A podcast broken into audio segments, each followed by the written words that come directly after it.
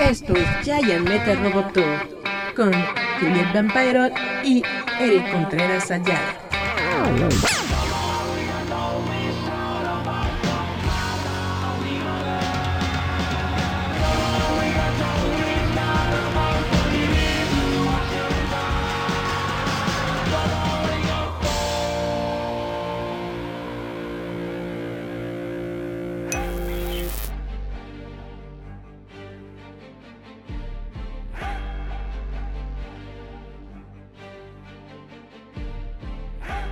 Pues según yo ya estamos conectados. Hola, hola de nuevo. Esto es Giant Metal Roboto. Estamos en vivo y en directo para toda América Latina desde la Torre Latina. No, bueno, eh, para todos desde México. Yo soy Eric Contreras y tenemos una invitada, sasasazo de lujo. Tenemos a Ricardo Cachúa, que en estos momentos tiene su, su perfil en Facebook que dice Rich, Rich Wars. El mismísimo Rich Wars. Hola, hola, ¿cómo estamos? Bien, gracias, estimado Eric. Un gusto estar de nuevo aquí en Roboto contigo para hablar de una galaxia muy, muy, muy lejana. Exactamente, porque justamente, bueno, el, el, miércoles pasado, hace dos días, se terminó lo que sería la temporada del libro de, de Boa Fett, que yo veo que muchos fans están como que mm, decepcionados, algunos están bien, otros que quién sabe, entonces como que siento que sí sería bueno hablar de la serie de una manera como que más eh, vaya sin tanto sin tanto ruido, más, más amena, más tranquila. Y por eso eh, estaba pensando en invitarte a ti. Tú, bueno, antes que nada, ¿cómo has estado? ¿Qué has hecho? Bien, bien, gracias. Este, de hecho, este, he estado eh, trabajando en unas nuevas este, obras que próximamente ya, ya voy a publicar, este, sobre todo esto de Star Wars. He estado también este, pues, trabajando en muchas traducciones, este, principalmente las de Alta República, que, que, está muy interesante esta nueva época de, de Star Wars. Este, y en los cómics de Darth Vader y en, muchas otras cosas. Y también ya sacamos eh, una, una figura, no sé si viste, este, una figura coleccionable de este, la guía clandestina del viajero cósmico. Exactamente, sí la vi este, en, en, uno de los eventos que acaban de, de, pasar, ¿no? Vi que vi que estabas con, con Patty, con Anita, y vi que tenían las figuras este, frente a los libros, está muy padre. ¿Cómo, cómo salió esto de la figura? Eh, pues, pues, quisimos este, empezar a hacer una, una eh, yo quise hacer una nueva línea de, figuras coleccionables. Este, platiqué con Patty de lo que ya estaba haciendo de 3D y entonces llegamos a, pues vamos a hacer figuras coleccionables, pero que sean realmente coleccionables, ¿no? Entonces estamos haciendo una cuestión limitada y numerada. De hecho, de cada figura van a salir 30 copias numeradas este, y limitadas y después de esas 30 pues vamos a sacar otra cosa y así, ¿no? Para que sea realmente un coleccionable así que puedas este, presumir, ¿no? Nada de reediciones. Uno de los 30, exactamente. Está bastante de esas ediciones limitadas que sacan en Estados Unidos es uno de 500 mil, dices, no, fabuloso. es más o menos el tiraje de cualquier cómic, ¿no? Entonces, es limitadísimo. ¿Y qué tal está yendo a las guías clandestinas? ¿Cómo vamos? Este, pues ya hay más interés, este, la, cuestión de que ya pudo ser de manera digital, pues abre este, la cuestión del libro a muchos mercados que de otra manera de, en, la versión física pues no tenía, ¿no? O sea, mandar un libro a España, mandar un libro toda Latinoamérica, mandar un libro a Estados Unidos, pues es una cuestión ya más difícil, logística, precios, envíos, etcétera, etcétera, etcétera. Y entonces con estas versiones digitales de los del primero, que, que tiene su versión física, y del segundo tomo, que, que, nada más salió en versión digital, pues abrió, abrió otros mercados y otros lugares así que de cualquier lugar del mundo. Oye, sacaste un libro y todo. Sí, claro, sí. Les comparto la liga y ellos inmediatamente pueden, pueden ir y adquirirlo donde gusten donde sea, en, cualquier lugar del mundo, en donde estén, ¿no? Entonces eso, eso sí realmente es una ventaja. Aunque también como autor, pues sí quieres ver este, el librito físico, ¿no? Claro. Uno porque es de la vieja escuela, pero ya las nuevas generaciones nada más buscan el digital. Sí. Sí, sí, sí, uno pues quieres abrir el libro y quieres oler la tinta y quieres es sentir las, las, páginas, la portada, todas estas cuestiones son muy importantes ¿no? para, para nuestra vieja escuela y, como bien dices, ¿no? Los, este, las nuevas generaciones, pues ya, digital y vámonos, ¿no? Exactamente. Y oye, yo, yo la verdad no he visto nada, no he seguido nada sobre la Alta República. Si la recomiendas, sí está padre. He visto que, vaya, no sé cómo le esté yendo, pero sí he visto que están sacando muchas cosas.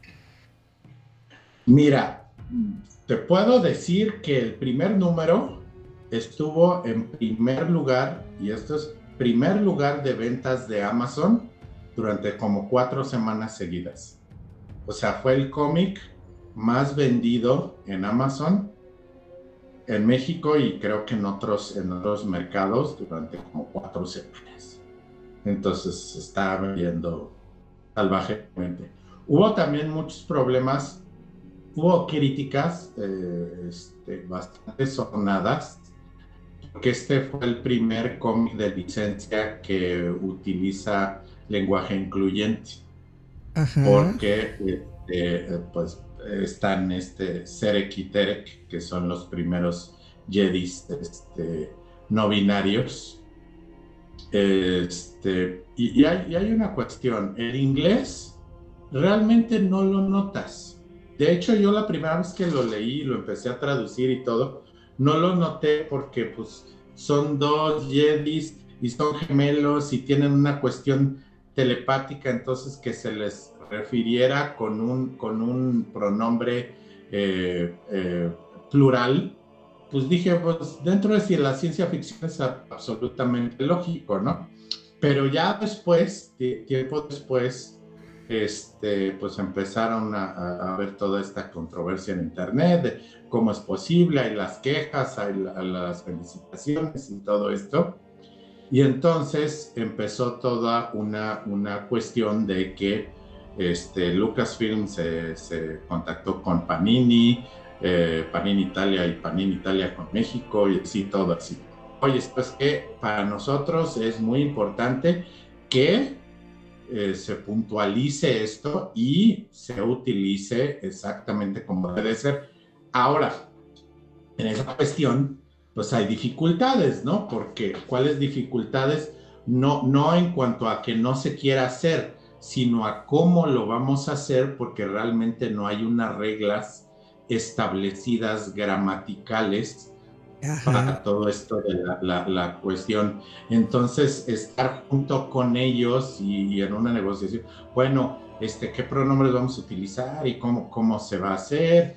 Y, digo, y, a final de cuentas, el cómic solo utiliza el lenguaje incluyente cuando se está refiriendo a estos personajes como debe de ser, ¿no? O sea, ellos son los que este, son no binarios, a ellos eh, en, todas las interacciones sobre ellos, cuando se está hablando, eh, bueno, no sobre, sobre ellos, perdón, ellos, sobre, sobre estos personajes.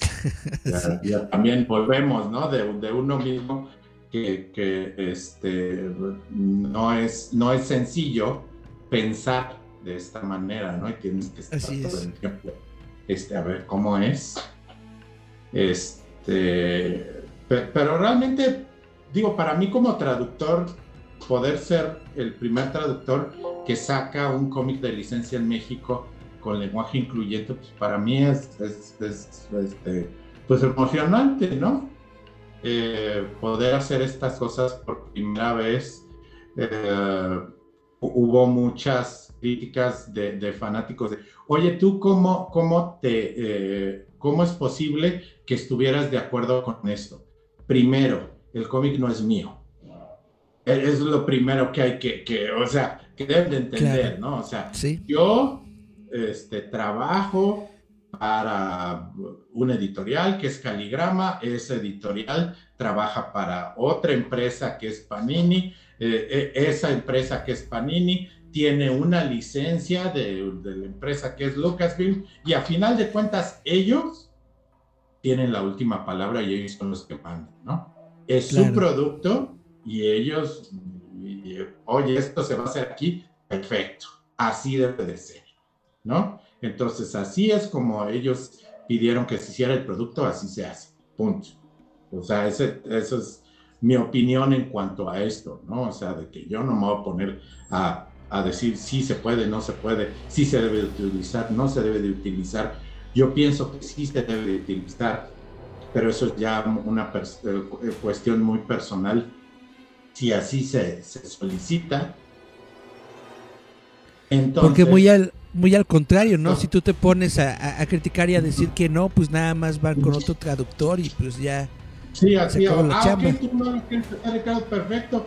Este, ahí hay otro que lo va a hacer, ¿no? Exacto. Entonces dices, ok, este, pero volvimos. Yo vi primero todos estos comentarios agresivos en, en algunos foros y después ya que sale el cómic, te digo que veo que tiene cuatro semanas en el, en el número uno de ventas, ¿no? Entonces, pues ahí ese, ese es, y, yo, yo siempre, siempre he sido de esta, de esta opinión. La persona que está dispuesto a votar por algo con su cartera es la persona cuya voz se va a oír más. Claro. Digo, perdón, porque decir cosas, así como lo estamos diciendo aquí, tú y yo estás de acuerdo aquí en, aquí en las redes, no te cuesta nada, ¿no? Exacto. Pero cuando te va a costar de la, de, la cartera, oye, ¿sabes qué? Esto sí me gusta, esta película, esta novela, este videojuego sí me gusta, ya está mi cartera, ya está mi dinero que me costó mucho trabajo ganar, y ahí está mi voto de que esta cosa vale la pena, es divertida, me parece, no me parece. Exactamente, es el poder del consumidor. Más bien, sí, el poder del consumidor, pues es el que manda, ¿no? Exactamente. Y el poder del consumidor mandó porque pues, todos los demás, digo, te digo yo que he estado checando, ha sido, este, o sea, ha estado aparentemente, según lo que veo, se ha estado vendiendo muy bien. Creo que también el nuevo videojuego, ¿no? Que va, va a salir, va a ser de esta misma era o, a lo mejor estoy equivocado. Sí, eh, de, hecho esta era este, la, están ahorita apoyando mucho. Este, a diferencia de la, de la, vieja república, este, la vieja república es así como que un, un espacio de tiempo así tan, tan, tan canijo que son 25 mil años, si, mal no recuerdo, antes de, episodio 4, y luego se acaba como mil años antes, antes de, pues, las épocas que hemos visto en, Star Wars. Entonces realmente dices, bueno, ya mil años en el pasado es muchísimo, 25 mil años, y yo, y así es crítica en cuanto a las historias. Yo de repente veía historias y decía, oye, en 25, entre 25 mil años y mil años, ves que pues, la tecnología de las naves es igual, la tecnología de las droides es igual, los sables de luz son prácticamente los mismos, lo cual no tiene ninguna lógica. Esta nueva época es nada más 200 años antes de episodio 1 es entre 200 y 300 años antes de, episodio 1. Creo que son 250, tendría, tendría que checar. por ahí en, los montes.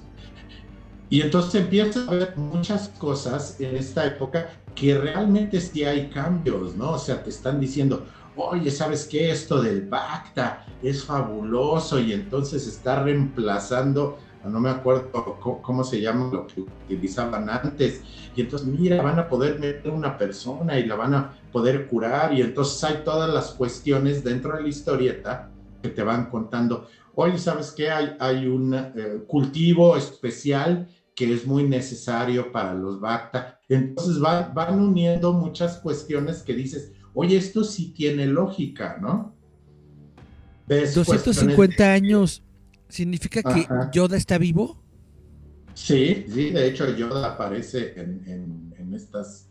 Y de hecho vemos, vemos una cuestión, ves que los Jedis vive, visten completamente distinto a los Jedis que, que, vemos en, en, tanto las precuelas como, como todo lo demás visten completamente distintos. De hecho, yo, yo este, los veo así como, como caballeros templarios, así como que ese, ese, esa, esa cuestión de los caballeros templarios, o sea, mucho blanco muchas cosas, en vez de la cuestión de los monjes, como, como vemos en los otros. Entonces volvemos, hay todos estos cambios, ¿ves? Los sables de luz, los mangos, están muy, muy adornados y muy bonitos. Entonces, sí realmente ves un cambio de época, ¿no?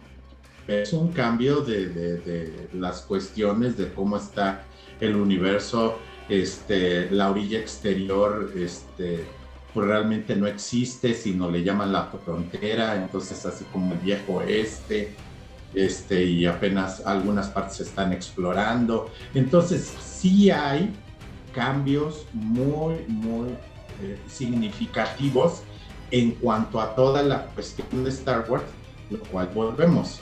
A través del tiempo, eso es absolutamente lógico, ¿no? Pues es interesante, es, lo, padre de Star Wars, de que es tan largo que puedes crear o generar historias de, de cualquier época y sigue siendo interesante. Exacto, exacto entonces, por eso, por eso pues, me ha gustado mucho. Me ha gustado también porque pues, luego uno, uno así como traductor, cuando, cuando primero le das voz a, esos personajes en, español, pues les agarra cierto cariño así paternal, ¿no? Este, digo, muchos eh, traductores antes que tu servidor han traducido a Han Solo, a Luke, a Citripio, pero la doctora Afra, y, digo, realmente este, me siento muy, muy agradecido de que tuve esa oportunidad, de que yo le, pude dar voz en español por primera vez a Triple Cero, a BT1, a todos estos personajes, a Black al Wookie, al Wookie malo.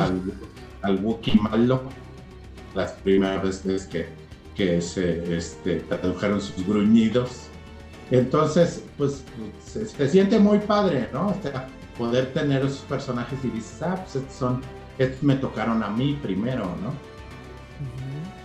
Y entonces eso también me está pasando con toda la República, ¿no?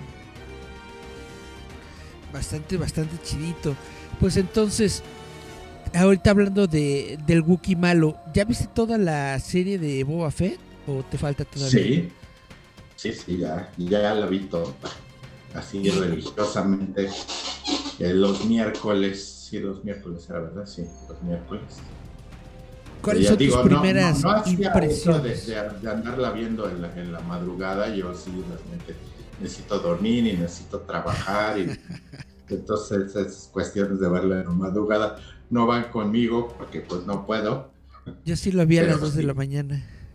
Sí, no, no, no, yo no. Yo no puedo, bueno, porque pues, hay que, hay que chamear temprano, entonces no se puede.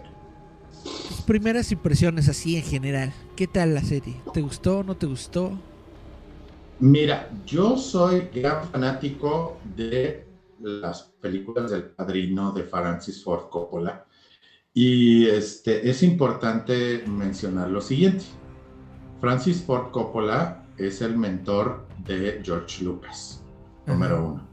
Dos, George Lucas convenció a Francis Ford Coppola que hiciera El Padrino, porque Francis Ford Coppola no quería hacer la película del Padrino porque estaba con sus problemas de, su, estudio de cine, de American Soul y toda esta cuestión que empezaron a hacer todos ellos, y necesitaban dinero y Lucas le dijo, oye, mano, este, pues esto es un dinero seguro, entonces ve y chambeale, ¿no? Hizo unas películas fabulosas, fantásticas, y este, te digo, al ser yo gran fanático del, cine de mafiosos, al empezar a ver Boba Fett, veo exactamente que, el libro de Boba Fett es el libro del padrino. O sea, Boba Fett es el padrino y, yo creo por eso es, es lo del el libro de Boba Fett, es, es, como un libro de mafiosos al estilo del padrino. Y hay muchas cuestiones que vienen, que, si tú las buscas en el padrino las vas a encontrar. Todo eso de yo voy a ser un líder por respeto y no por miedo. El padrino exactamente las primeras cosas que dice en los primeros 10 minutos de la película, en esa, en esa plática le dice, oye, tú vienes aquí en la boda de mi hija y todo, pero no me, da respeto. y no me da sí, respeto. ¿Por qué, no me, dices, me ha faltado al respeto? Y entonces, y exactamente volvemos, todas estas cuestiones de respeto. Que, ¿Por qué Boba Fett durante toda la serie le, dice a Fene que está, sí lo mato, patrón, sí lo mato, patrón. Pírate, pírate, mija, tranquila, ¿no? Serénate, ¿no? ¿Cómo que la vas a matar? No, no, no, no, no, no. No la, no la puedes matar, no, definitivamente no.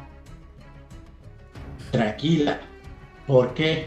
Porque exactamente si tú ves, vamos, si analizamos el padrino, hasta el minuto, y si, mal no recuerdo, porque, porque me puse a ver El Padrino y, conté, hasta el minuto creo que es 47, o sea, ves 47 minutos de la película y no hay un solo acto de violencia.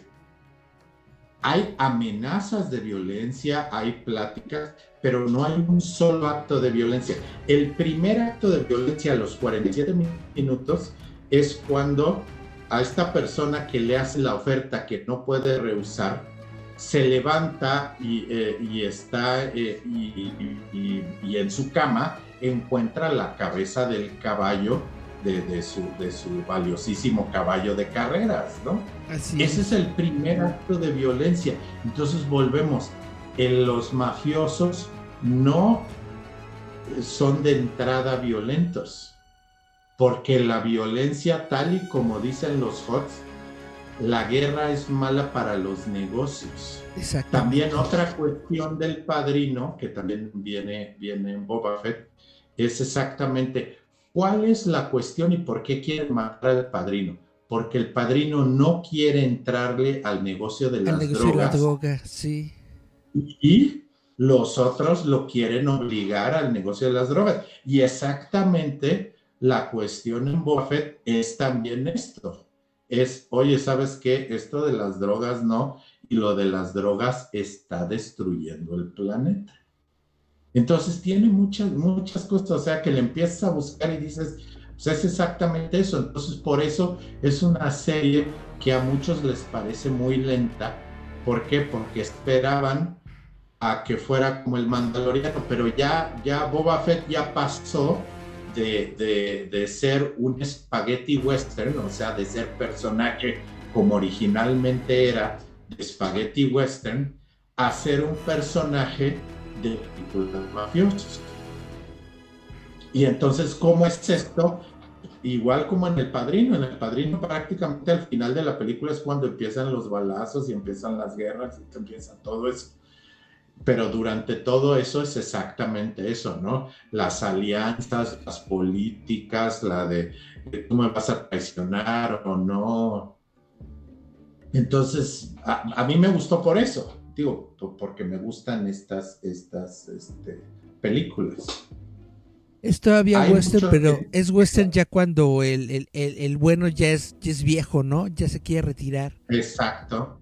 Ya nada más quiere sacar su lanita y ver este en dónde se, se ubica y olvidarse de todo.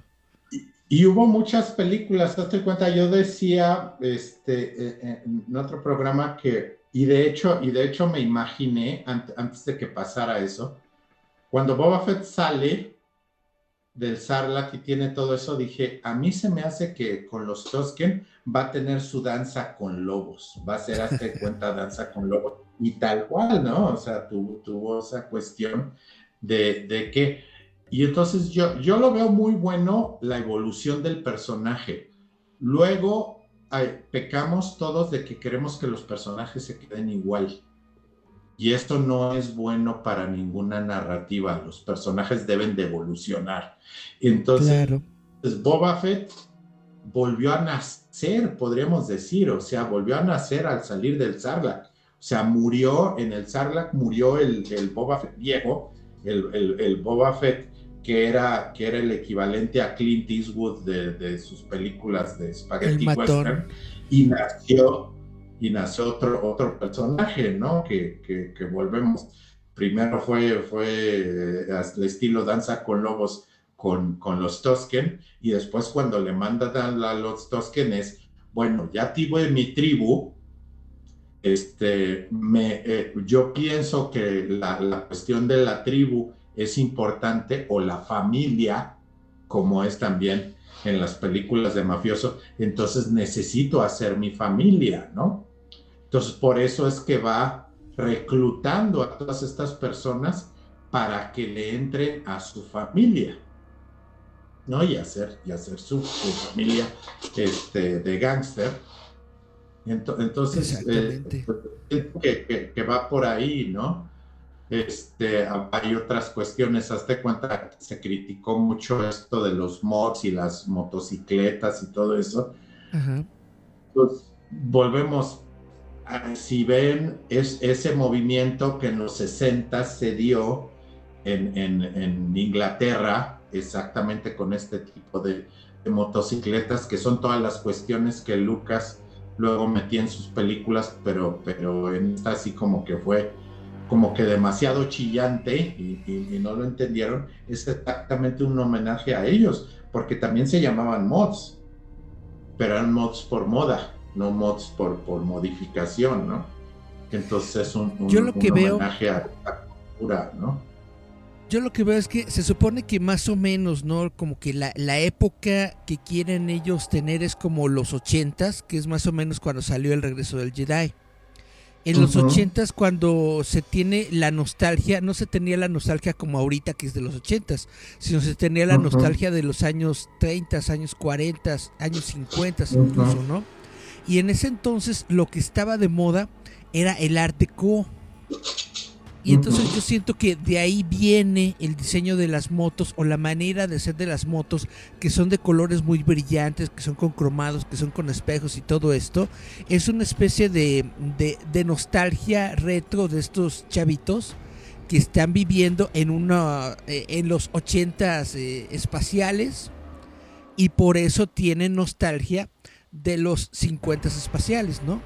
Como las cafeterías, como de, del episodio 1. En el episodio 1 existe la cafetería esta que es igual como de, como de los años 50 y tienen más o menos eh, decoración de ese, de ese, estilo, como que Art, Art Deco, Art Nouveau, una onda así. Entonces yo siento que tiene completamente coherencia artística en el sentido de que están pensando en la cultura popular de, la galaxia, de esa época, de esta gente que está viviendo en Tatooine, que aunque sí sabemos que son de Tatooine y que, y que están viviendo en Tatooine, no, no por ser de un planeta desértico, pues van a estar lejos de las modas que están ocurriendo en otros lados, ¿no? Siempre hay personas que están como que en el know-how y que andan como que viendo qué es lo nuevo, qué es lo que se está sintiendo, qué es la el, pulso, vaya, de la cultura popular. Y, sabes que hay, hay, hay, otra cuestión que a mí me llamó mucho la atención y a lo mejor este, era por ahí. decían muchos, no, pues cómo es que todo el mundo tiene sus cosas todas amoladas y ellos tienen sus motos así tan, tan bonitas y tan cuidadas y todo. Entonces, hay, hay una cuestión dentro de la historia que como que te da más o menos pista de, de qué sucedía, ¿no? Dice, oye, pues es que ya le debemos tanto de agua, ¿no? Pues a lo mejor no necesariamente el agua toda se la bebía, ¿no? Parte del agua era para darle su buena, su buena limpiada a, sus motos, ¿no? Entonces por eso utilizaban una cantidad de agua este, grande, ¿no? Para tenerlo, tenerlo así impecable, ¿no? Esa es la cuestión. Yo creo que Rodríguez fue muy bueno que, lo incluyeran porque él, él, es muy bueno para, ese, tipo de, cuestiones. Este, con poco hace mucho, ¿no? O sea, este, eh, siempre, siempre su cine fue, fue de, con, con muy poquitos elementos hacer que parezca que, vale millones, ¿no? La, primera película del mariachi prácticamente la hizo sin nada. Sí, creo que le costó 5 mil dólares, no recuerdo. una película por 5 mil dólares no es nada, ¿no? Entonces, este... Y, y, cuestiones que ya también este, me gustaron ver, este, Híjole, oye, ¿sí le, pusimos o dijimos de spoilers? Porque ya estamos dando spoilers y en ningún momento dijimos. Por cierto, los que están viendo este live, este, eh, si, si, si, si no han visto la serie, pues perdón, pero ya se las estamos spoilando todas este, a partir de ahorita. pues les decimos que eh, este live va a tener spoilers. Dice el señor Miau en los comentarios. Hola tío Cachúa. Tengo cosas que... ¿Qué? Tengo cosas de doña que hacer, pero aquí voy a estar escuchando. Ah, saludos, saludos, saludote, señor Miau. Que nos está escuchando. Sí, venga los este, spoilers. Sí, sí, entonces, este, ya, ahora sí, ya advertidos sobre, advertencia, no hay engaño, entonces este, ya advertimos que, va a haber todas estas este, cuestiones. Eh, entonces, te digo, por, todas esas, por, todo esto de, ver por fin ese mundo este, mafioso, Uh, de traiciones y de, negociaciones y de más cosas que es, lo que luego pasa en todas estas eh, películas de mafiosos. Realmente me agradó mucho. Volvemos, la mayoría esperaba, yo creo, esto de, o sea, algo igual al, al Mandaloriano que volvemos. El Mandaloriano es spaghetti westerns y, películas de Kurosawa. De hecho, de hecho, este, Los Siete Magníficos, uno de los episodios es otra vez Los Siete Magníficos que Lucas lo ha hecho en, episodios de Clone Wars, lo ha hecho, eh, si mal no recuerdo, un par de veces en episodios de Clone Wars y ahora lo hicieron en el Mandaloriano. Entonces, volvemos. Si no han visto el cine de Kurosawa, necesitan ver el cine de Kurosawa porque mucho, mucho de lo de Star Wars está, está inspirado ahí. Cuando dicen, Wars Visions. sí. Ah, Star Wars Visions. usaron básicamente, ¿no? Kurosawa, el primer episodio. sí, sí, sí, es tal cual Kurosawa, que es una, una belleza, una cosa fabulosa, eh, Visions, ¿no? Muchos se quejaban de que, oye, ¿por qué no es canon? Y eso también este, ha estado pasando así de hay una obsesión de que quiero que todo sea canon o quiero que tal cosa la canonicen o quiero que esto sea canon cuando no es. Y, yo creo que pues, lo, mejor es disfrutarlo y, y, pues que no te obsesiones si es canon o no es canon. ¿Por qué? Porque hay ciertas cosas que no pueden ser canon. Por ejemplo, exactamente todo esto de Visions, para darles a los creativos este, japoneses eh, absoluto eh, libertad. Libertad. ¿Sabes qué? Haz lo que tú quieras, lo que a ti se te ocurra en el universo Star Wars, sea cheque o no cheque con lo demás, no importa. Entonces, por eso este, vamos a hacer esto, esto como, como algo que no es, no es parte del canon. Entonces, mm, digo, no creo que haya ningún problema ni tampoco esto de, oye, esto, es que esto no me gusta, entonces creo que no debe de, estar en el canon. Ok, a ti puede que no te guste, pero puede haber otra, otras muchas personas a las cuales sí, sí les gusta. Como las secuelas. Exactamente, como las secuelas, que es, que es un tema bastante espinoso. A mí me gustaron las secuelas.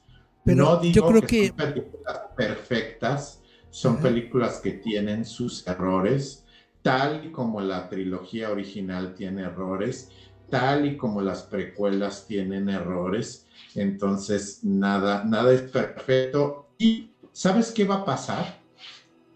Y te lo apuesto, te apuesto lo que quieras. En 10 años, nadie va a criticar las, las secuelas, porque exactamente tal y como algunos critican las, las, las secuelas, yo fui uno de los primeros que critiqué el episodio 1. O sea, yo vi el episodio 1 y salí del cine así refrescándole su jefecita a Lucas. ¿Qué clase de Stars es esto? Está de flojera, ¿qué es esto? Ya después vi todo, o sea, vi episodio 1, 2 y 3, lo vi todo completo y, ya lo analicé, dije, ah, ok, por aquí vas. Este, y también hubo muchas, muchas críticas en ese entonces, cuando salieron. Hoy en día encuentras muy pocas personas y tienes que rascarle a, las personas que realmente critican las precuelas. Y así sucede con, con, Star Wars. Siempre hay. Pero ahorita, por ejemplo, no hay una semana. Nadie recuerda las críticas de regreso al Jedi, que también fueron durísimas. ¿A poco sí? ¿Por los Ewoks? De, sí, claro. Así, ¿qué le pasa a Lucas? Está vendiendo ositos de peluche. ¿Qué clase de fregadera es esta? El Imperio contraataca también fue, fue, fue criticado, diciendo que es pues, la mejor de todas las películas de Star Wars, también fue criticada por algunos. Entonces volvemos. En su época normalmente hay, salen muchos críticos y a través del tiempo como que, que se van suavizando estas críticas. Entonces te puedo asegurar que en unos años nadie se va a acordar de las críticas. en 10 años van a decir que Ryan Johnson era, estaba en lo correcto. Mira, a mí es la que más me gusta ¿eh? de todas las secuelas, la, de los últimos días. Debieron dejarle a él que escribiera la última para que tuviera coherencia. Sí, hay, hay un problema, digo, ya el problema hoy en día es que los estudios se asustan con el, troleo. Y como que no entienden que el troleo, volvemos, este, lo, que platicamos hace rato. Eh, criticar algo en, redes no cuesta nada, pero tú, tú ves la taquilla de las películas y para nada fue, fue mala, de ninguna de las escuelas. Digo, de cada una fue bajando, tal y como la trilogía original fue bajando. No hicieron la misma cantidad de dinero todas. Es normal. Ni las secuelas, ni nada, eso, eso es normal, ¿no? Entonces, este, no, no, no, eso no es. Y tampoco así, es que, es que fueron un fracaso y la de Han Solo fue un fracaso. No, ninguna de esas cosas, nada de eso ha sido un fracaso, jamás. A lo mejor les, les ganaron menos algunas que, otras, pero, pero de que haya sido un fracaso no hay una sola cosa de Star Wars que, que, que se pueda decir que haya sido un fracaso. No hay fracasos de billones de dólares. Hay, hay, hay cuestiones que a mí me gustaron muchísimo, que, a través de toda, toda, todo Star Wars este, te lo cuentan, pero, pero en los últimos Jedi te lo dicen. Y que es que el fracaso es un magnífico maestro. Y yo creo que es algo que nos, que nos falta en, en las nuevas, este, en estas nuevas épocas, le tenemos miedo al fracaso y el fracaso es bueno. Lo, malo del fracaso es que fracases y no te vuelvas a levantar para volverme a intentar. Pero el fracaso es un, magnífico maestro y es exactamente lo que le dice Yoda. Oye, ¿sabes qué? no importa que fracases, lo que hagas es que te vuelvas a levantar. Y dice, oye, es que toda la historia de, de Rose y Finn irse al planeta no sirve de nada. No, sí sirve es una gran lección de fracaso. O sea, todo lo que hacen ellos fracasa, pero al final del fracaso y ya que están ahí a punto de ser, de ser este, decapitados, este, ya se, se, vuelve Fine un héroe y dice, no, no, no, soy escoria rebelde, ¿no? Soy un héroe y voy a pelear hasta que me muera, ¿no? Entonces volvemos todas estas cuestiones como que no se entendieron dentro de la película dicen, bueno, ¿para qué sirvió? Exactamente para eso. Para toda la película te está enseñando una serie de fracasos, pero todos los personajes fracasan en algo y se vuelven a, levantar, a intentar de otra manera. Y, Luke también lo, lo menciona, dices, pues es que los Jedi fracasaron y tiene toda la razón. Por completo. sí, o sea, el, orgullo de los Jedi los, los acabó y entonces él pensaba, oye, pues sabes qué, si es el fracaso que se acabe. Y no, llega, llega Rey y lo convence, oye, sabes qué, puede haber un nuevo comienzo. Y al mismo Luke, eh, el orgullo lo hizo que su que su academia fracasara también. Exactamente. Y, eso estaba también padre porque ahora lo están conectando, ¿no? O sea, con ese fracaso con Grogu, ahí entonces está empezando el fracaso de Luke. O sea, Luke está empezando con fracaso. Es esta academia. Pero también Grogu tiene muchos años, ¿no? Puede ir, puede irse con el Mandaloriano vivir con él unos 50 años, regresar y todavía sigue siendo un niño. Pues sí, sí, también, también, también puede ser. Puede ser, pero escogió ser mandaloriano. Pues sí. ¿Que ¿Cómo ves esa onda? ¿Tú querías verlo como Jedi o, o sí lo veías como mandaloriano? Sí lo veía como mandaloriano y, y lo veo como una, como una, este, parte muy importante de la serie, el Mandaloriano, este, porque lo humaniza. O sea, al principio es, es frío y así, ¿no? Y demás cosas. Y entonces todo esto con Grogu y de ser papá soltero, lo humaniza, ¿no? Entonces, este, yo, yo, yo, yo veo que es, que es así como que una cuestión muy, muy este, importante de, de, este, la serie, ¿no? Que, un elemento muy importante de eso, ¿no? De, humanizarlo. Este, y, por tanto, pues, es importante que esté ahí, ¿no? Y, y volvemos, este, tal, tal y como pues este, vemos al Grogu ahí que te está acompañando, pues es mucha lana de merchandising, ¿no? Entonces necesita seguir saliendo y necesita seguir haciendo monitos, entonces pues no, este, que lo dejen en, otro lado, pues no sé. ¿Tú sí crees que haya dado eh, Lucasfilm la, la, la señal de que Grogu tiene que regresar con el Mandaloriano para que se puedan seguir vendiendo sus, sus productos?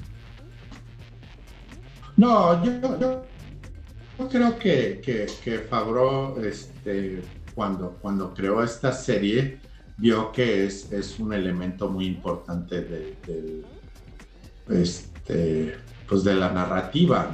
Y, del desarrollo del personaje.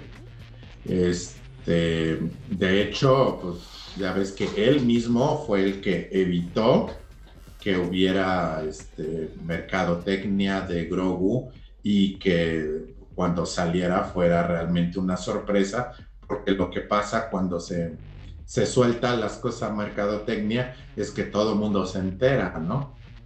Y entonces es, es como que es más difícil este, mantener el secreto. Entonces, no, yo creo que más bien él, él lo, que, lo que tiene es que, este, y, lo dijo, este, esto es que eh, es adorable a, nivel de arma de destrucción masiva. Así es como es Grogu. Es así, es un arma de destrucción masiva de, algo adorable, ¿no? Ese, nivel. Entonces, es fabuloso como persona. Dicen, dicen, dicen las malas lenguas que, que, no le tenían fe al mandaloriano y que por eso la, la mercadotecnia de los productos salió tarde dicen las malas lenguas. Pero tú crees que sí. Yo, más bien pienso que, fue. Fríamente calculado. Fue, fríamente calculado, o sea, que, el, impacto de ver las cosas por primera vez en la pantalla este, fueran así, o sea, fue como guardaron el, secreto de, de, que Darth Vader era Anakin Skywalker, ¿no? este, así de plano, súper, súper secreto, porque eso es, es muy importante el, el, impacto. Entonces yo creo que más bien, más bien es, es, en cuanto a eso. ¿Tú crees que vamos a seguir viendo a Boba Fett eh, a, a, futuro? Que probablemente salga eh, otra vez en la serie del Mandaloriano o algo así. ¿O solamente fue debut y despedida? Mira, yo, yo, yo estoy viendo que están conectando todo y, eso es algo que, a muchos les, está, pero a mí me está gustando que todo, todo, todo esté conectado.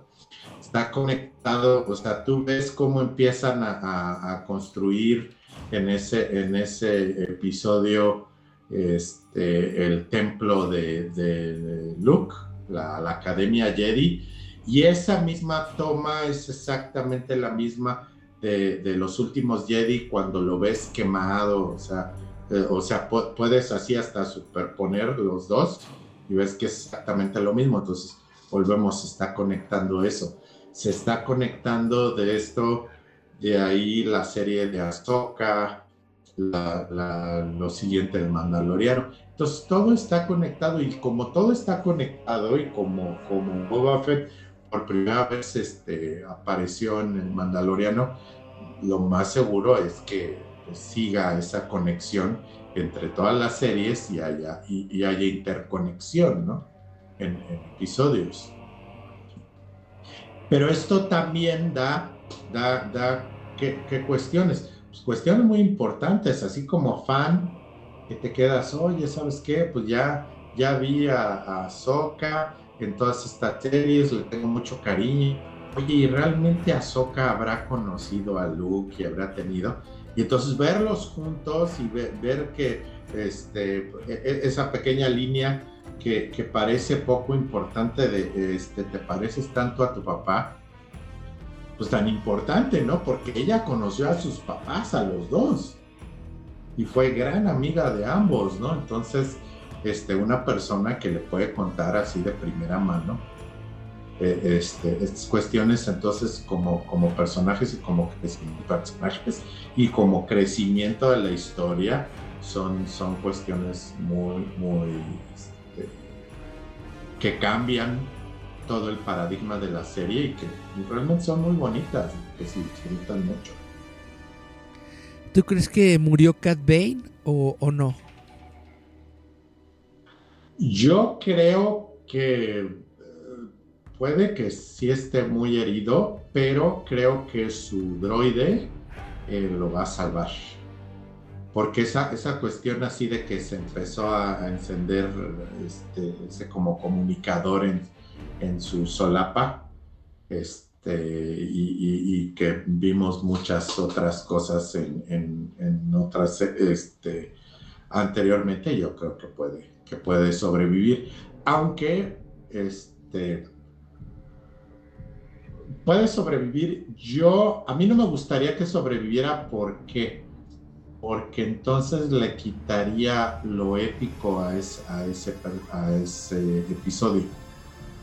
O sea, e, esa, esa pelea es, es así épica, es como este el bueno, el malo y el feo, ¿no? O sea, cuando, cuando se muere eh, Ojos de Ángel, que a final de cuentas Cat Bane está basado en, ese, personaje de, Spaghetti Western. Entonces es, un buen final, ¿no? Para, el personaje y volvemos. Ahí es donde este, ve, ve uno la diferencia entre Boba Fett el Boba Fett que era viejo y el, y el, Boba Fett nuevo, ¿no? El Boba Fett nuevo mata a este, a este, este cazarrecompensas que representa lo que él era, ¿no? Claro. Entonces, entonces se, me hace que es, que es una cuestión importante todos los guiños a, otra, a otras series, este, el, el, King Kong Sasso del, del Rancor es, fabuloso. Este, entonces ves, todas esas cuestiones, volvemos todos estos homenajes, y dices, pues es gente que realmente disfruta, ¿no? Del cine. Y eso es importante. ¿Crees que veamos a futuro más sobre estos sindicatos criminales, sobre los Pikes, sobre Crimson Son, ¿cómo se llama? Crimson Dawn y todo esto. Sí, yo creo que sí, este, digo, a final de cuentas, en, los cómics y en las series este, de, televisión, en, Clone Wars se manejó muchísimo esto, se manejó en la película de, de Han Solo, entonces son, son cuestiones importantes. Y son cuestiones, volvemos, que puede seguir explorando este, este, serie de Boba Fett, ¿no? Toda esta, esta cuestión de los mafiosos, hasta en, hasta en el mismo Mandaloriano, porque, porque ah, hubo muchas cuestiones así, ¿no? Ya se metió con ellos. Exacto. Entonces ya pueden llegar los packs por, eh, por el Mandaloriano. Sí, exactamente, me la debes, ¿no? Me, debes dinero, ¿no? Entonces, ¿a dónde crees que va la, va la historia? ¿Vamos a ver lo de lo de Mandalore, lo de lo del sable, de que van a recuperar el planeta y todo esto? ¿O vamos a ver algo completamente diferente? Mira, hay, hay una, unas cuestiones que a mí me parecían realmente graciosas. Este, y, es, es gracioso por, por la crítica a, las religiones muy ortodoxas, que a final de cuentas es toda esta de los mandalorianos ortodoxos, este, que, que, están representados por la, este, ¿cómo se llama? La armera, este, este y, y el mandaloriano de, a final de cuentas dices lo, ridículo que es la, las religiones ortodoxas, ¿no? Por, porque ya, ya si ves la lógica no tiene ninguna, ¿no?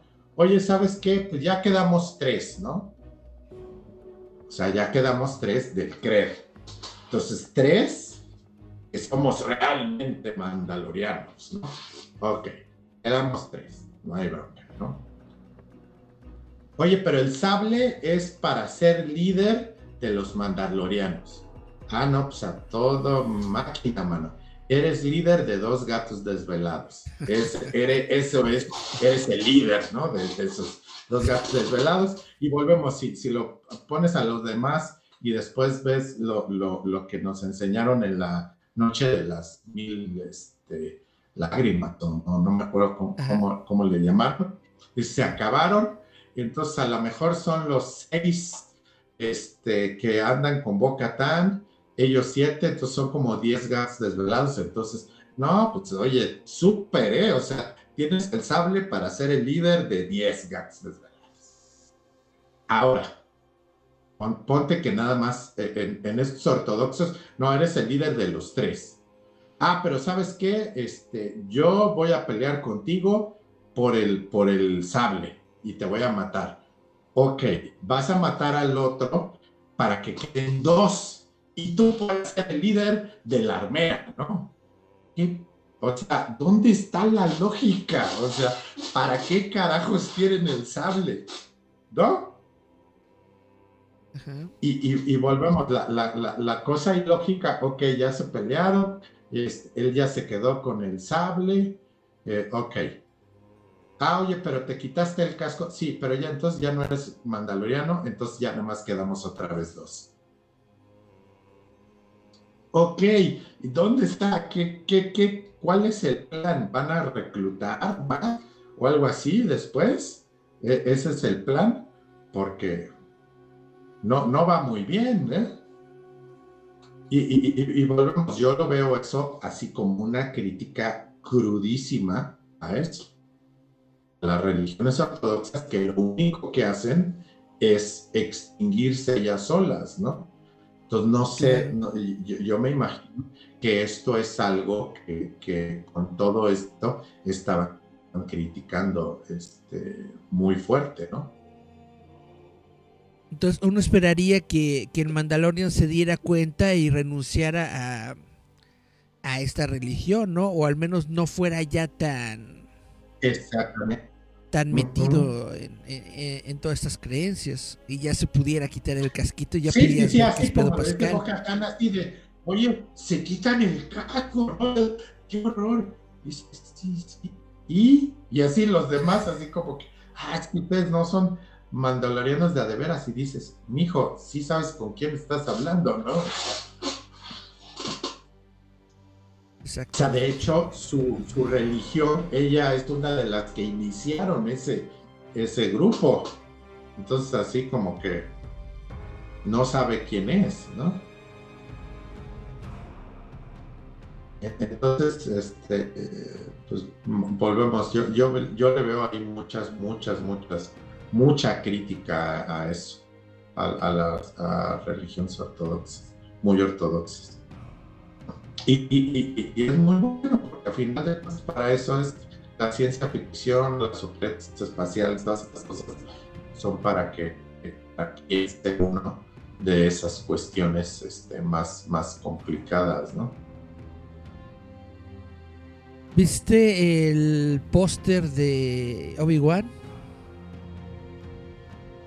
Sí, sí, ya lo vi. Nada más no, no, no le he rascado a ver si es ¿Si es oficial? es el Se supone que si es oficial, lo, dio a conocer Lucas justamente el día del el miércoles. Y dijo que la, que la serie viene el 25 de mayo.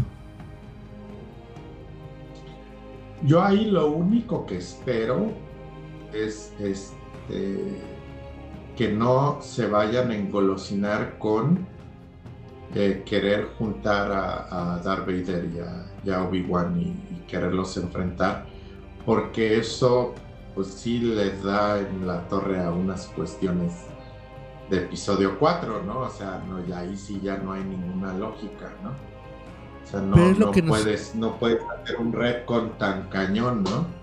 Es lo que nos está vendiendo Kathleen Kennedy. Dijo que iba a ser el, la pelea del siglo. Obi-Wan contra Darth Vader. Sí, pero. ¿Por qué? Porque volvemos. No, no pueden regresar en ningún momento. O sea, a, Darth Vader no lo pueden, no lo pueden este, llevar a Tatooine y que sepa que ahí está Obi-Wan. O sea, definitivamente no. Porque, porque volvemos, ahí le quitas toda la lógica a, a, destruye ese episodio 4. Si Darth Vader sabe que Obi-Wan está en Tatooine, manda la estrella de la muerte a destruir Tatooine, ¿no? Sí, o sea, sí. no, no hay, no hay ninguna, ¿no? O sea, yo más bien, este, imagino que o, van a ser flashbacks o van a ser cuestiones y si es que en algún momento se encuentran, no va a ser en Tatooine. Va a ser en algún otro lado. Pero, pero, pero volvemos todas las cuestiones de cómo se ha manejado episodio 4 es que él la última vez que lo vio fue en Mustafar. Ajá, sí. Entonces así es como, pues sí funciona la, cuestión, ¿no? Y funciona muchas cuestiones que también ya están establecidas en las historietas y los cómics y todo esto del, del nuevo canon. Entonces, pero volvemos, al final de cuentas, ellos, eh, como son dueños del, balón, pues van a hacer lo que se les eh, quiera, ¿no?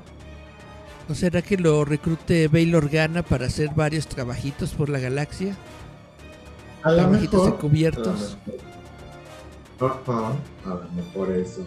E, e, e, es, esa va a ser la, la, cuestión de, de esta serie este, a lo mejor ahí lo vamos a ver por qué envejeció tan, tan, tan gandallamente.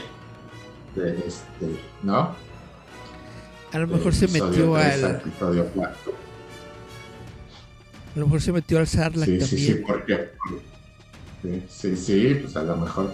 Una, porque tú ves realmente así como cómo termina este Obi-Wan en episodio 3 y dices, oye, espérate, eh, episodio 4 es 19 años después, porque es a final de cuentas la, edad de, Luke y de Leia, ¿no? Son 19 años. Oye, ¿qué, qué, mal te trató la vida o qué mal te trata el, desierto de Tatooine, ¿no? Digo, porque también, también este, los Lars, también los ves así, episodio 3 y ya... No, ese, ese planeta sí se acaba la gente. Definitivamente, definitivamente. Esos dos soles, de Tatooine te acaban. No se ponen humectante en Tatooine. Sí, no.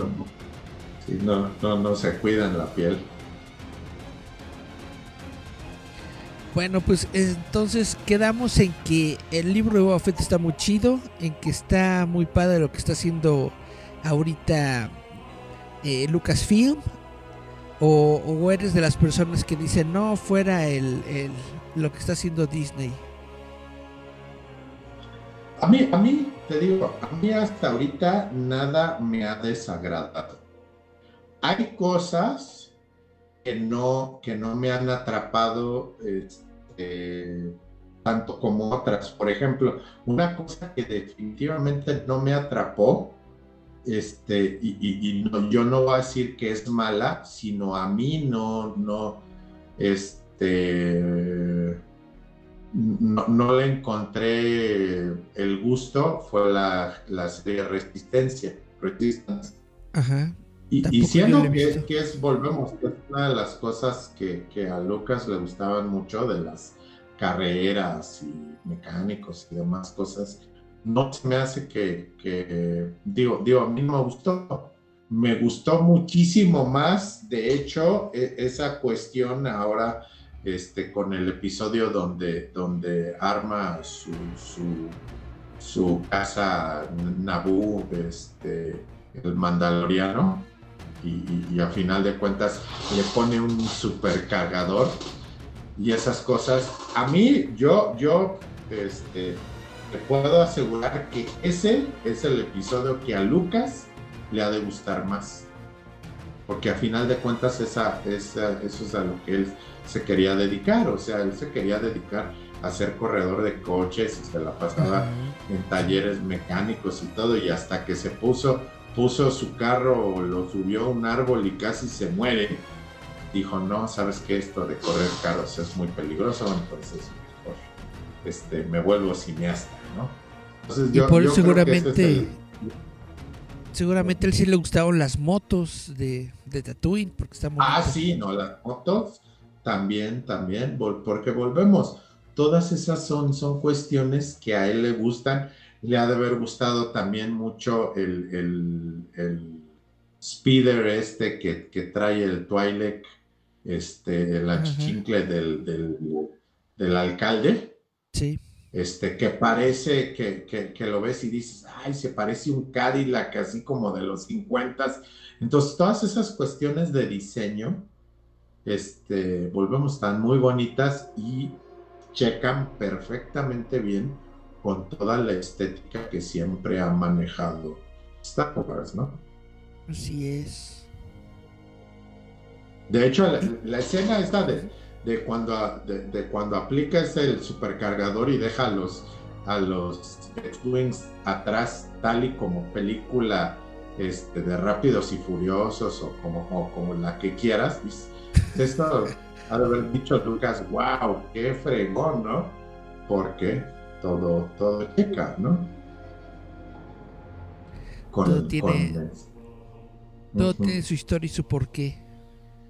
Exacto, exacto. Pues bueno, esto fue nuestra práctica sobre, bueno, a, grandes rasgos, nuestra práctica sobre, sobre el, el libro de Boba Fett Esperemos que sigan haciendo estas series. Realmente me está, me está gustando mucho lo que están haciendo. A ver qué tal les va con, con la de Obi-Wan. Espero que no la echen a perder.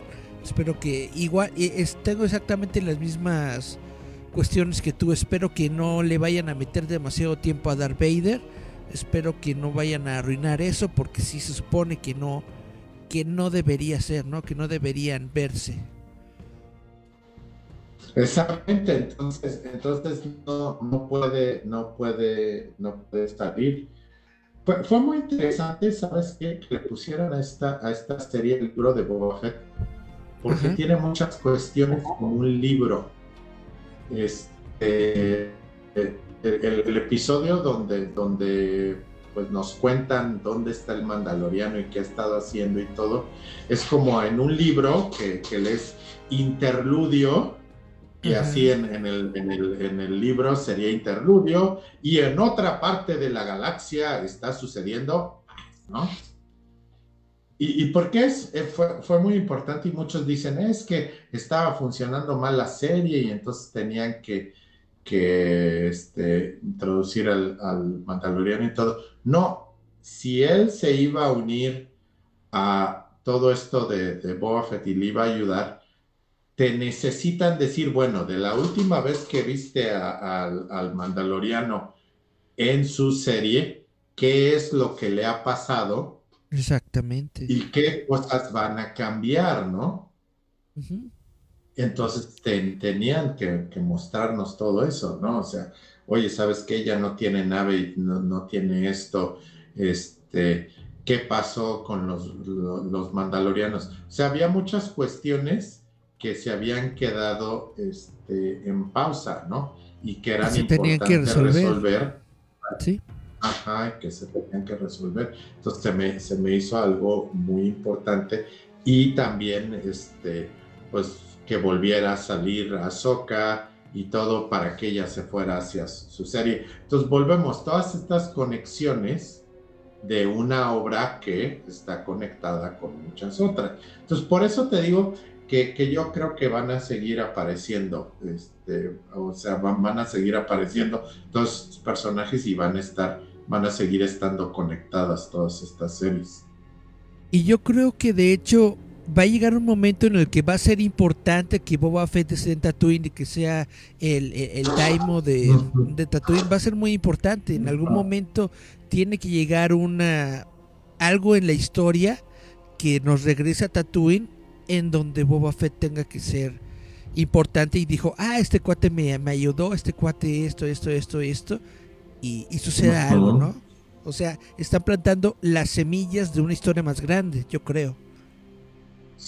Sí, porque, también están manejando todo eso de los favores del, que se manejan en las películas del padrino.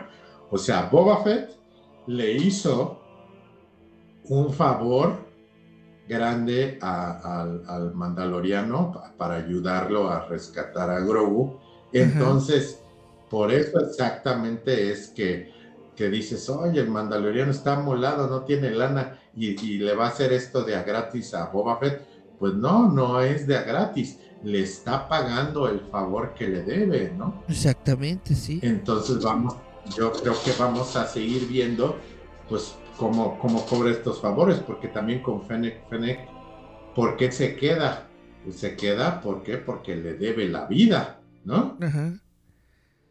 Como Chubaquita con Han Solo, le debe la vida. Exacto, exacto. Entonces, entonces son, son deudas. Pues a lo mejor vamos, vamos a seguir viendo todo, todo esto. A lo mejor va, va el mandaloriano, va a necesitar un, un, un, este, una ayuda y entonces Boba Fett le, le vaya a ayudar, ¿no? En algún momento. Es lo que yo estoy viendo, que está como creando su, su super equipo.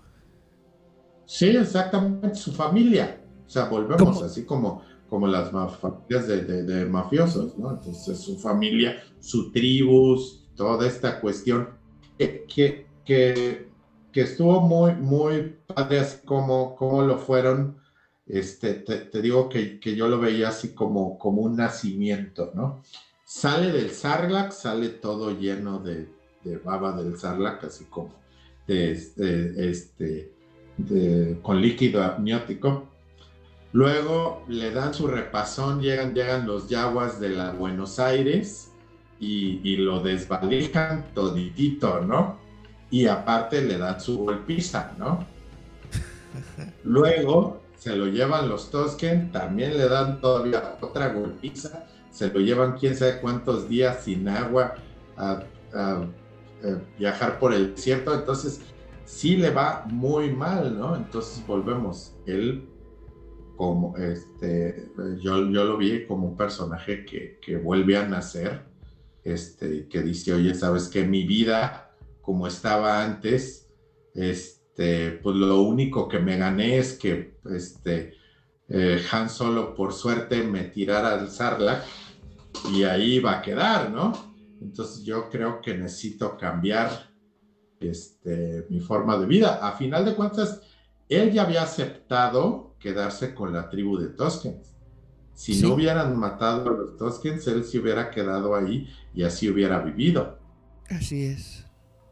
O sea, él sale del desierto a final de cuentas por venganza, ¿no? ¿Eso de los Tosken no es como síndrome de Estocolmo? Yo, yo, te digo que yo lo veo como muy, hay muchísimas películas del de, de, hombre blanco que, que va y, y, termina con una tribu de nativos americanos, ¿no? Entonces, este, yo lo veo más bien, o sea, que es, que es esta cuestión, pero a lo mejor sí, ¿eh? A lo mejor sí, sí tiene algo así del síndrome de Estocolmo. Este, que ya después de tanta golpiza y de, de, de tanto tortura, este, terminó de esa manera, ¿no? Queriéndolos a todos. Tío, porque volvemos, terminó muy mal, o sea, eh, lo quemó el Sarlacc, o sea, tal, salió muy quemado, no sabemos si le quemó también los pulmones, Te, terminó tan, tan amolado que cuánto tiempo tuvo que estar en, en en baños de Bacta, en el Bacta para, para recuperarse, ¿no? Entonces realmente que dicen, oye, es que Boba Fett está, pues no está peleando como antes ni nada, pues volvemos, sigue muy amolado. Tan pronto lo golpearon todos estos asesinos que mandaron los HOTS, luego, luego se lo llevaron sus, sus hijitos de, de, de Miss Piggy y, y, y este, la rara se lo llevaron al, al, tanque de Bacta, ¿no? Sí, así es. Se lo llevaron los, los, este, los gamorreanos, los... así. A que ya no nos quedó ni, ninguno, los mataron a todos los gamorreanos. Sí, sí no. Y hay una cuestión muy chistosa, ¿no? O sea, los, los gamorreanos están todos delgaditos y los de Java siempre estaban bien alimentados, entonces se ve que Java alimentaba muy bien a su gente, ¿no?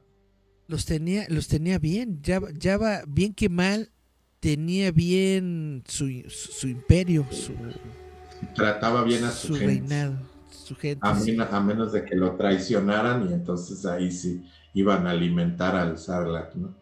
Iba al, al, Rancor. Al Rancor. Y, los, pues y fíjate que mucha gente decía, bueno, ¿y cómo, cómo está eso de montar Rancors y todo?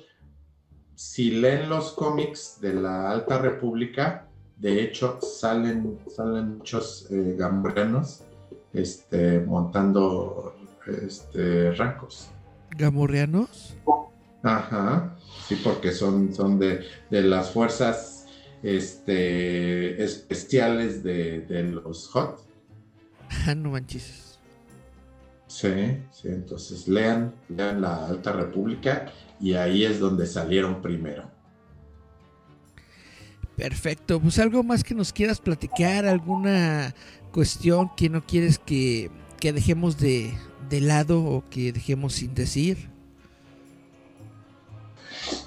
Pues disfruten Star Wars, este hay, una cuestión, yo creo que es, bastante eh, controvertida que, estuve compartiendo últimamente. Este, Lucas siempre pensó Star Wars para más o menos eh, niños de 12 años.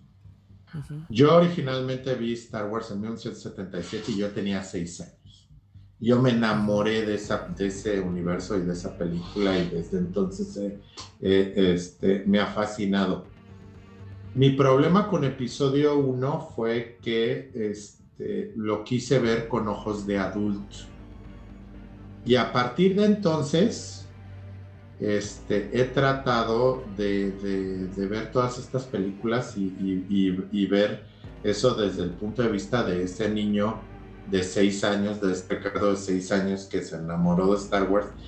Y al ver las secuelas, por eso me encantaron, o sea, me fascinaron. Volvemos, le vi sus errores y todo, pero sí me gustaron y sí me han gustado todas estas cosas y, por eso mismo no, no las critico, por eso, porque hay que ver estas películas con ojos de niños, porque están hechas para niños. Entonces, si las ves desde ese punto de vista, este, lo más seguro si quieren unas películas más adultas, no vean Star Wars, vean otra cosa.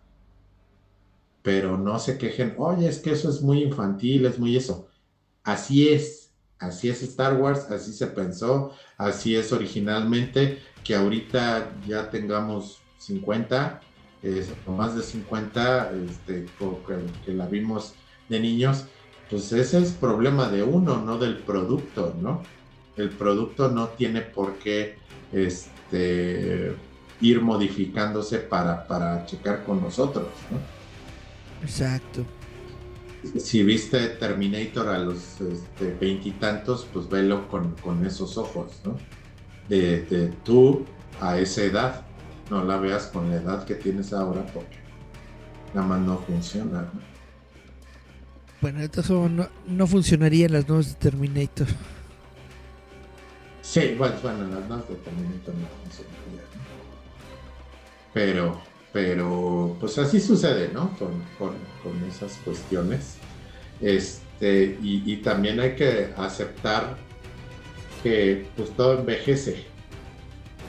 Por, yo creo que a muchos no les gustaron las secuelas porque esperaban ver a los personajes originales eh, siendo los principales. Y dices, oye, no, es que es como las películas de viaje a las estrellas, las dejaron de hacer con el, con la, este, eh, los actores originales porque ya era ridículo, ¿no? O sea, no podías tener hombres de 70 siendo este, héroes de acción. Entonces, entonces, ¿qué pasa? Luke en episodio 4 este, es, el aprendiz de brujo o es el aprendiz de, es el escudero que, quiere aprender a ser caballero y Alequines es el mentor. Ahora Luke debe de ser el mentor porque tiene la edad de Alec Guinness, ya no puede ser el héroe. Exactamente. Leia tampoco puede ser la héroe. Han tampoco puede ser el héroe. Ya están viejos. Entonces, tal, como, y tal exactamente como ya son viejos, son mentores que deben pasarle la estafeta a las nuevas generaciones de héroes. Yo creo que, esa también fue, una cuestión de que no, no nos gusta este, que nuestros héroes de cine envejezcan o nuestros personajes envejezcan, porque volvemos, eso quiere decir que nosotros mismos estamos envejeciendo.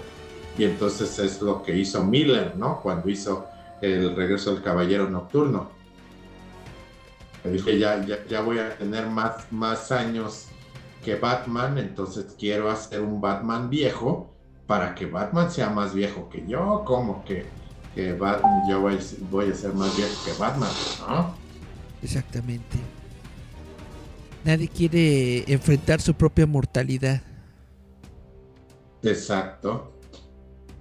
Que es, que es lo, que, lo que hacemos con, con todo esto. Estamos este, eh, tenemos que aceptar nuestra mortalidad. Exactamente. Pues bueno, muchísimas gracias por esta plática. ¿Cómo te puede encontrar la gente en, tus redes sociales? ¿Cómo puede seguir tu trabajo y todo esto? Eh, busque nada más, este, bien, fácil, para, para, que sea más fácil. Encuentra como Rich Wars, R-I-C-H W-A-R-S. Rich Wars, así me encuentran en, todos lados. Así es este mi canal de YouTube, en Facebook, en, Twitter me encuentran también así, me encuentran en, Instagram, todos lados. Me encuentra como Rich Wars y ahí estamos, a sus órdenes. Perfectísimo, pues muchas, pues, muchas gracias. Ah el que salen de Panini, ahí, andamos traduciendo. Traduciendo en Panini. ¿Qué, viene para Panini, sabes? Este, van a seguir saliendo, de hecho ya está por salir, acabo de ver ya el anuncio de Star Wars, este, Star Wars Alta República Aventuras, que, son, que son las series de IDW que, que, está sacando tanto IDW como, como este, Marvel. Está atacándose de Alta República. Este, ahorita acabo de ver y, me acabo de enterar que también ya Dark Horse va a sacar, ahora que parece que IDW ya no le va a entrar a la licencia de cómics de Star Wars, este, Dark Horse va a sacar, eh, va, va a seguir con series de, Alta República, entonces va a haber nuevas series de Alta República. Ah, y ahora que salió también el nuevo recopilatorio de Darth Vader, están saliendo los de Star Wars, entonces hay, hay mucho material. Este. Eh, ah, pues si, si, si, no, si lo han visto, le recomiendo mucho El origen de Kylo Ren, este, que tuve la oportunidad de hacer ese recopilatorio. Está muy interesante porque, porque cuenta exactamente cómo es que él cae al lado oscuro, que esto no, no se cuenta en las películas, entonces viene en este cómic, entonces si lo encuentran por ahí, este, es muy, muy, muy buena historia. ¿Vas a ir a la mole? Eh, no sé, no creo, no me han invitado pero posiblemente este, me inviten, no sé. Hasta ahorita no. Hasta ahorita no. Pero, pero este, pues a veces eh, este, me invita para que vaya o cosas así. Entonces, hasta ahorita no sé. Y, y, luego no voy a, eventos, este, y no porque no quiera, sino porque también tengo mucho trabajo. Está muy Entonces, este, digo, trato, trato de, ir y, convivir y todo este, lo más posible con los fans, pero a veces si, si tengo un evento, este, dejo de ir a varios eventos después de eso por estas cuestiones, ¿no? Porque si no, los cómics no se traducen solos. los libros también no se escriben solos, entonces de repente hay que ponerse a, a chambear con ganas. Exactamente. si, si, es que voy, lo estaré anunciando en mis redes, si es que hay una invitación, ahí estaré con mucho gusto. Muy bien, pues entonces estaremos checando las redes para ver en dónde vas a estar próximamente. Muchas gracias de nueva cuenta por esta plática. A ver si nos podemos de reunir más, eh, más entraditos en el año para platicar de Obi-Wan Kenobi y bueno, de, muchas cosas porque no nada más le sabe de Star Wars, le sabe prácticamente de, todo, ¿no? De, de todo lo que es cultura popular. No, pues ahora que están las series de, Star Trek, que he estado viendo las nuevas series de Star Trek, está muy, muy bien. ¿Las de Discovery? Discovery y, Lower Decks. No sé si has visto Lower Decks, está fabulosa. Esa, animación es una joya. ¿Y ya viste Picard? Sea, o sea, yo sí, también me gustó, me gustó mucho Picard este, pero Picard peca de exactamente lo que, lo que digo, de que pues el héroe ya a esas edades, ese oye, no, ya no. Digo, ahora ya le hicieron el rollo de que, de que es androide y ya tiene cuerpo de androide, pues no hay bronca, pero pues, de todas maneras el actor tiene la edad que tiene, ¿no? Exactamente. Deberían de volver a poner a este cuate, ¿cómo se llama? El Tom Hardy que le hizo de Picard joven. Sí. Deberían dárselo a él el, papel. Sí, sí, sí, porque, porque volvemos, hay ciertas cuestiones o ciertas cosas que dices, pues ya está difícil, ¿no? A esa edad. Exactamente. Que, que, lleven, que lleven una película, ¿no?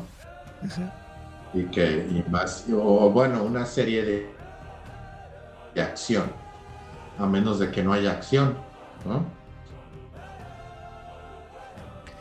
exactamente bueno pues muchas muchas muchas gracias por por tu tiempo por la plática y bueno, todos los chavitos que nos están viendo, creo que ya no hubo más mensajes, pero sí hubo varias personas aquí que le dieron like al stream, muchas gracias. Y bueno, todo esto lo pueden escuchar ustedes el próximo domingo a través de Spotify, el martes a las 6 de la tarde a través de Metal Corrosivo Radio. Eh, yo fui Eric Contreras y esto fue Giant Metal Roboto. Nos escuchamos, vemos la próxima semana. Chao, chao. Que la fuerza los acompañe y sigan escuchando.